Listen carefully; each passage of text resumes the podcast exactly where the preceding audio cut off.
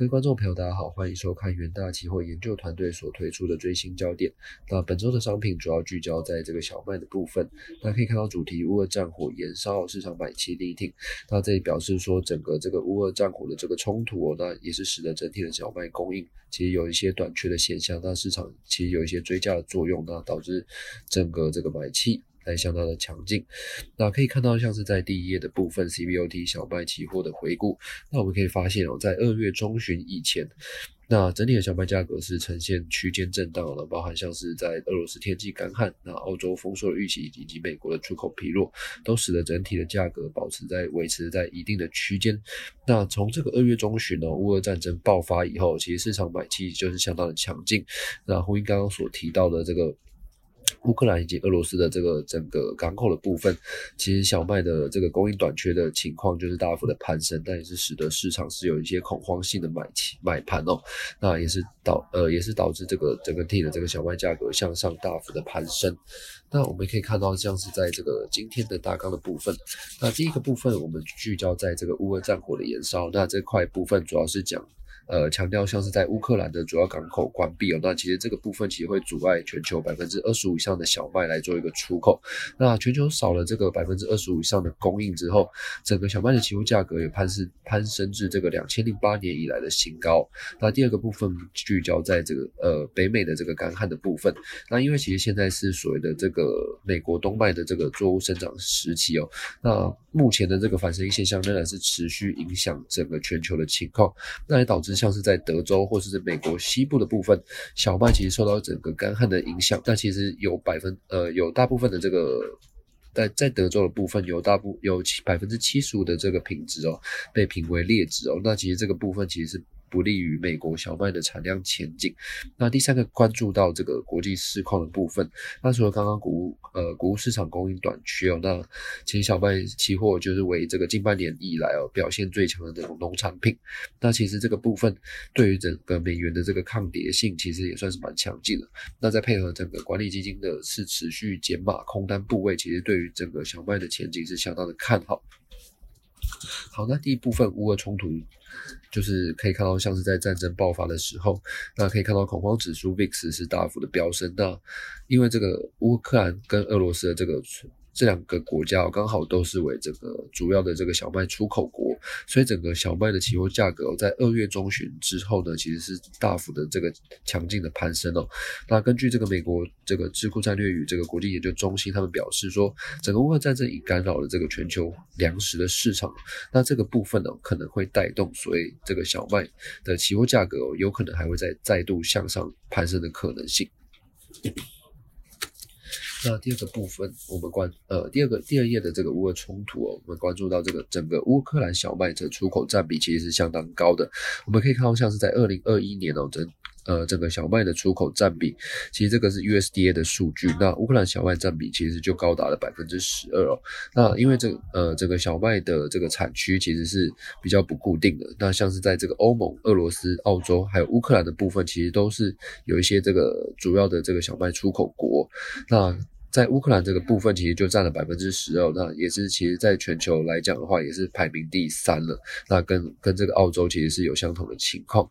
那可以看到在下一页哦，这个全球小麦供应其实是大幅的下滑。那因为这呃，因为 USDA 其实在三月的发布报告也显示说，他们已经调降了这个二零二零二一二二年哦，这个俄罗斯及小呃乌克兰小麦的出口预估，那分别是下调了这个呃百分之九以及百分之十七哦。那整体的供应量其实是有一些下。下滑的可能性，那这个部分呢，可能会冲击到整个埃及的这个进口的需求。那因为这个埃及商品供呃供应总局哦，他们通常会向全球来发这个供应商的这个寻购小麦的招标的这个部分。那刚好这个整个黑海地区其实是占他们呃埃及这个国家是进口占大部分哦，所以这个部分的下滑，可能会去影响到整个埃及的这个商品供应。局他们来采购这个小麦的部分来源，那当然我们少了，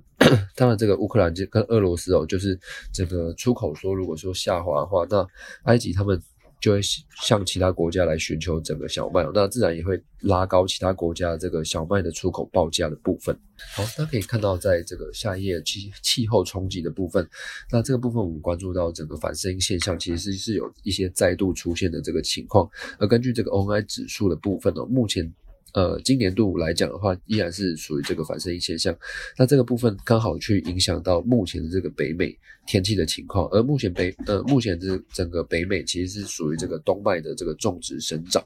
那如果说整个天气是持续干旱的话，将会不利于整个冬麦的产量。那我们可以看到像像像是在下一页的部分，这个美国冬麦的种植区哦，跟这个土壤干旱等级哦，我们可以发现，在美国北部还有在这个德州的部分，刚好都是属于这个美国冬麦。的产区主要种植区哦，那这两个部分其实目前来讲的话是相当的干旱哦，那。整体的其实是不利于整个小麦的作物生长，那自然会去影响到我们在这个六月中旬之后要收割的这个情况，那可能会导致说，哎，未来这个整体的这个小麦的品质可能会不如预期哦，那届时哦可能会在带动所以小麦期货价格可能还会还会有一些在向上攀高的这个可能性。那接下来我们可以看到像是在国际市况的部分，而这个小麦价格哦对这个美元其实是有相当性的抵抗性。呃，根据过往的经验哦，将当美元走升的时候，其实这个时候的这个美国的小麦，因为是美以美元来报价嘛，所以会相相对于其他国家来的更贵，所以这个时候呢，呃，其他国家对于这个美国的小麦的采购力道可能会就是会下滑。那 目前呃，从这个趋势图来讲的话，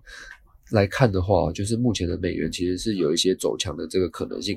呃，走走高的部分，那其实受到整个美国联准会他们可能会要呃。要逐步来开始升息嘛，那自然会让这个资金往这个美元来做一个。串流，那这个部分可能会不利于整个小麦的期货价格。不过我们可以看到，像是在二零二一年到二零二二年的这一段期间，诶，整个发呃发现整个整体的这个小麦期货价格其实是相对有抵抗性。那这个部分除了是受到整个像是在黄豆、玉米的部分同呃呃都是同为谷物嘛，那这这两个商品哦其实是受到南美洲的部分干旱，那也是带动所谓黄豆的玉米的呃价格是处于在高档。那再加上这个二月的这个乌冲突的部分，其实是进一步带动小麦价格来做一个向上攀升的。那其实这个整体的这个小麦价格，其实对美元来讲的话，也有也有相当的性的抵抗。那再加上整个这个国际通膨的部分，是所以是有一些这个对于小麦价格有一些支撑的力道存在。那最后一个部分，我们看到在管理基金的进部位的部分，那。受到这个供应短缺的影响嘛，那再加上呃去年哦有一些这个通膨的现象是持续的存在。那二零二二年的二月，这个农粮组织的食品价格指数哦平均来到了这个一百四十点七点了，是其实是创下历史的新高。那这个部分呢，其实也是刺激哦这个整体的管理基金是持续缩减这个小麦的空单部位。那对于整体的小麦筹码面，其实是有些转加的可可能性。那也就那也就代表说，整个管理基金其实是比较偏向来。做一个看好小麦的价格的部分。那最后可以看到，像在结论部分看到乌俄战争延烧，小麦后市正面，那主要会。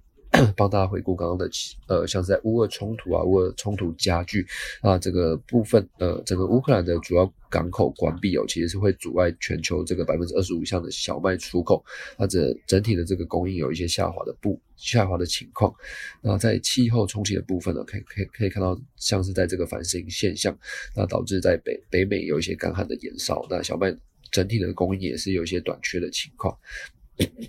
那在国际市况的部分。管理基金其实是持续减码这个空单部位，所以在未来的部分哦，小麦的期货价格其实是相对来做一个正面来看待。那以上呢就是本周的最新焦点，那也谢谢各位收听，我们下次见。